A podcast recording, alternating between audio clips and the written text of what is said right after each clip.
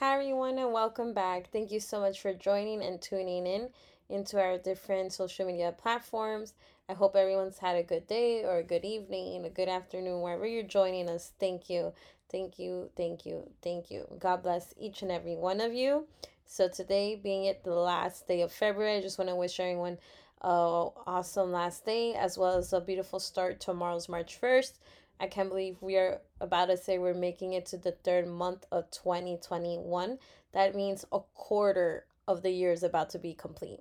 And it also means we're about to complete the fifth book of the Bible, Deuteronomy. So I want to also give a special thank you to our friend Luis Gomez Jr.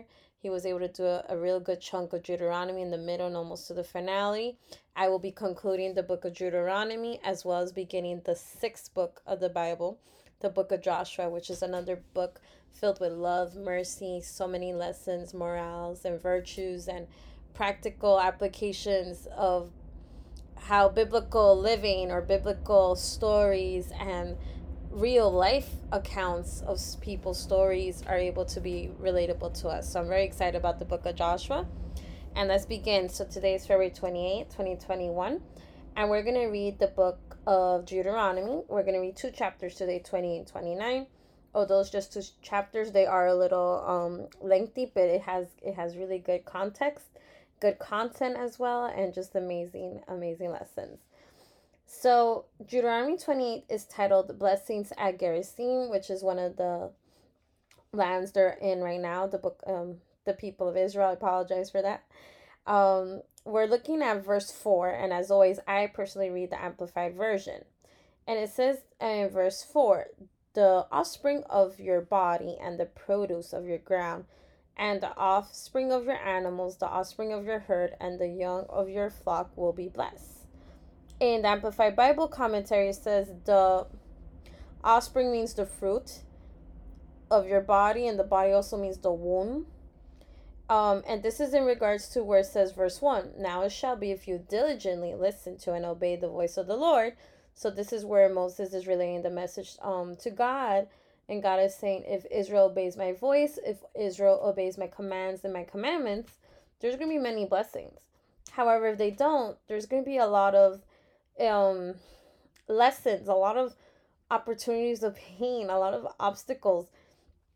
And reading Deuteronomy 28 um seeing this from a humanistic view i've i could see why a lot of um philosophical scholars out there when reading the bible especially those who are not um christians or, or they don't affiliate with god or or faith of you know of a god eh, they say god is like the in the old testament a lot of scholars when i was studying in my early college years they talked about how God is very wrath, like he's just just this angry, revengeful, jealous God. We also have to understand one thing. So all the scholars out there, either biblical or not, philosophical or not, just to you, my wonderful audience and viewers, and anyone who's able to listen to this, we have to remember that the original text is in Hebrew. A lot of things get lost in translation when translating from Hebrew to English Spanish to English, Chinese to German, and any language from the original text to now the current text or the current language we or we read in or we speak in or we're fluent in. So jealous meant in Hebrew, um, jealous meant um it is like a fury or it is like an anger but towards unfaithfulness. That's very different from human jealousy normally human jealousy is we covet or we want something that we can't have. That's a very different jealousy. Um, obviously there are different forms of jealousy but the most common is that or feeling intimidated or feeling like wow if i had this i could you know be this or not feel this negative emotion. So i just wanted to point that out there. It says the lord will command the blessing upon you in your storehouses and in all that you undertake. And the Amplified Bible commentary says, All to which you set your hand. is specifically verse 8, Deuteronomy 28. He will bless you in the land which the Lord your God gives you. We also see this verse very similarly written out in the book of Malachi. I believe the famous verse is chapter 6, verse 8. It talks about how God will overflow the, the blessing in our storehouses, or if we do our tithing, our our offerings and tithes in church, um, there's a key word though. I'm going to read this verse 8. Deuteronomy 28, verse 8. The Lord will command the blessing upon you in your storehouses and in all that you undertake, and he will bless you in the land which the Lord your God gives you. Again, I'll reiterate the Lord will command the blessing. And years ago, when I was hearing this pastor, we normally read Malachi 6 8 or um, Deuteronomy 28, verse 8. Oh, there's gonna be so many blessings if I just give God my 10% of my paycheck, 10% of my income, if I give Him my offerings, my tithe. That is true. You will get blessed. You will be blessed because God loves obedience and faithfulness. I'm not saying you're wrong. However, we sometimes read it wrong. We read it as blessings. It only says singular blessing. And there was a preacher. Um, give I want to give a special shout out to Pastor Christopher Lockhart. He actually was able to explain it very thoroughly. Blessing is the Holy Spirit. When we have God, when we have the Holy Spirit, when we have Jesus Christ, but specifically right now, I want to talk about the Holy Spirit, we have everything. The Holy Spirit's role is what is, is like a counselor, an advisor. The Holy Spirit, a lot of us in church, we say it's like that little voice, that little still voice we have, the good conscience that tells you no, maybe not go there, maybe go this other way instead, you know, maybe don't make that choice, think about it before you act. That is the Holy Spirit, and that is the blessing. And when we have the Holy Spirit, we have everything. We have finances, we have mental health, we have spiritual health, physical health, prosperity, growth, um, success, joy, peace. I don't know how many other blessings I could name right now because of the time limit, but it's it's everything. It's not just having money and and just being oh I have money and I have wealth and I'm okay and no no it's so much more than that. So I just wanted to give that special insight to you all because it's something I learned. Um, verse 20 it says, The Lord will send upon you curses. And I think when we read this, we have to read it in the in a very open mind. The Lord will allow curses. The Lord will allow confusion. The Lord will allow rebuke and everything that you undertake to do until you're destroyed, perishing quickly because of the evil of your deeds. So wait a minute. He's not doing this out of nowhere, right? There's an antecedent, there's something causing this punishment because you have turned away from me. And in Hebrew, turned away means forsaken. You completely abandoned, you completely rejected, denied, and committing evil deeds. Of course, we all know when we do something, for every action, there's an equal or very um, intense reaction, right? So it's just something to um, think about as we move forward. And it talks about all these different um, painful lessons that we'll go through.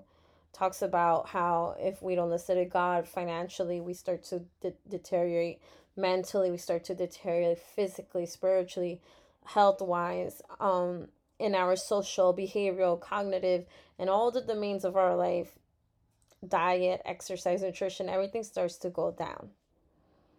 Okay. Um, I want to just skip now to verse 49 in Deuteronomy 28. It says, The Lord will bring a nation against you from far away, from the end of the earth, as swift or as quickly as the eagle swoops down to attack a nation whose language you will not understand. Verse 50 A defiant nation who will not have no respect for the old, nor show favor to the young. And it will eat the offspring of your herd and the produce of your ground until you are destroyed, who will leave you no grain, no wine, or oil, nor the offspring of your herd, or the young of your flock, until they have caused you to perish. And the Amplified Bible commentary says Assyria and Babylonia, or Babylon, have been suggested as prophetic fulfillments for this nation. So even since Deuteronomy, God is telling us about the future and some global history for my global history scholars. And prophecy often has more than one fulfillment. Defy a nation who will means not lift up the face of or have no respect for the old nor show favor to the young. Very interesting how God could forewarns us of so many pain. When I realized that when we obey God's law, it's about protection, it's about obedience, it's about faithfulness, it's also about gratitude to God. If God has given us so much, why can't we just not do something that that is bad, right? Why can't we just avoid doing that bad behavior? Why can't we just say, you know what, God, I need help. You know, I literally can't fulfill these ten commandments on my by myself. So if you want me to fulfill it, help me. Give me the strength that I need. Help me to avoid temptation. Help me to not even get near temptation. Help me to, you know, if I'm in the midst of the temptation, help me to seek you. Help me to show others about you. Give that example that you want me to give and be that better person, right? Serve others. So something I'm seeing that although a lot of people could think of Deuteronomy and, and a lot of the Old Testament in general as this God of wrath, this God of anger, I see a God of love, God of protection, God of truth and honesty, God being very transparent and saying, if you do this, if you do X, you're going to get Y. If you're going to do Z, you're going to get A. And this is very interesting. Um, I want to give just one last interesting insight from the Amplified Bible Commentary. It says, verse 63 It shall come about that just as the Lord delighted over you to make you prosper and multiply, right? When we when we are able to do good things, when we're able to obey God's word, good things happen. It's just like a natural consequence. So the Lord will delight over you to bring you to ruin and destruction, and you'll be uprooted violently from the land which you are entering to possess. So this is what happens when when we don't listen to God, right? So the from the first part to the second part. An Amplified Bible commentary says there have been many uprootings from the land, notably those by Nebuchadnezzar, so that happened around 605, 587, 586 BC. Titus, approximately in the year of our Lord, 70, so AD 70, and later by the Emperor Hadrian, AD 135, who issued a proclamation forbidding Jews to live in Judea or even to approach his border. That's very interesting because isn't Judea part of Israel? But that's what God has said. There would be lands that would take their own land and it wouldn't even be theirs anymore. In his attempt to eradicate Judaism, among other de- among other things, Hadrian renamed the Roman province of Syria Palestina after the Philistines. Very, very interesting. The more I keep going, I just see so much interesting um, connections with God's word. I know I went over with Deuteronomy 28, but it was just so much filled with so much rich lessons. Now let's start summarizing um, Deut- Deuteronomy 29. It says, Moses summoned all Israel and said to them in verse 2, You have seen all that the Lord did before your eyes in the land of Egypt to Pharaoh, to all of his servants, and to all his land, the great trials of Pharaoh, which your eyes have seen, the signs and those great wonders. Yet to this day the Lord has not given you a heart and mind to understand, nor eyes to see, nor ears to hear. I had led you in the wilderness forty years. Your clothes have not worn out on you, and your sandals have not worn out on your feet. You imagine wearing clothes that could last you 40 years and shoes and is in good shape? Why not? You have not eaten bread, nor have you drunk wine or strong drink, so that you might know that I am the Lord your God on whom you must depend. Right? I talk so much about all the things that Moses has done and what, not just Moses, but what God has done through Moses through all these years. So this is awesome, Deuteronomy 29. And and Moses and God gives the the people of Israel this ne- next um next recommendation in verse 22. Now the next generation, your children who come after you, the foreigner who comes from a distant land, when they see the plagues of this land and the diseases with which the Lord has afflicted, so when, you know, Israel won't listen, it will say the whole land is brimstone and salt a burning waste unsown and unproductive, and no grass grows in it. It is like the overthrow of Sodom and Gomorrah, which happened very early in the book of Genesis we covered.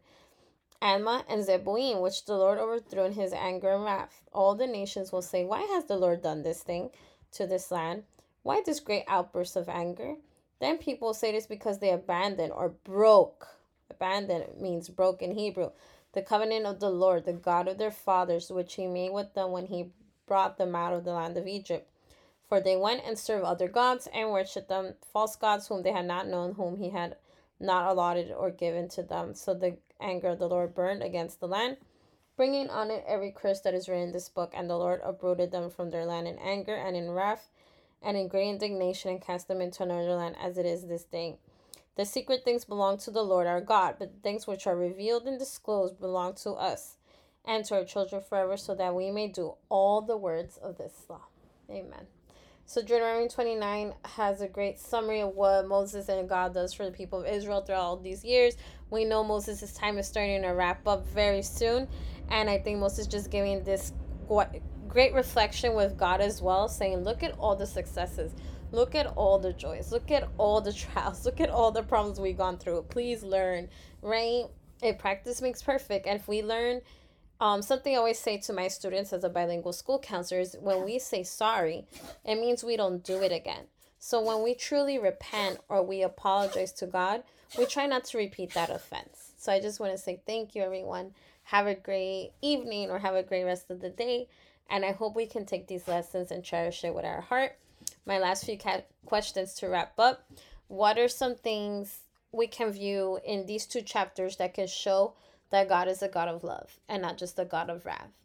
Um, my last question is how can we ask God for help or how, what can we do in a practical level to obey God's word? And how can we ask God for help to help us obey his word? for our own benefit. Because remember, what we do for ourselves, for God, is not really benefiting God. God is perfect. He doesn't need us, He doesn't need anything. But at the end, it'll benefit us and our relationship with Him because He loves us. Thank you. God bless everybody. Bye bye.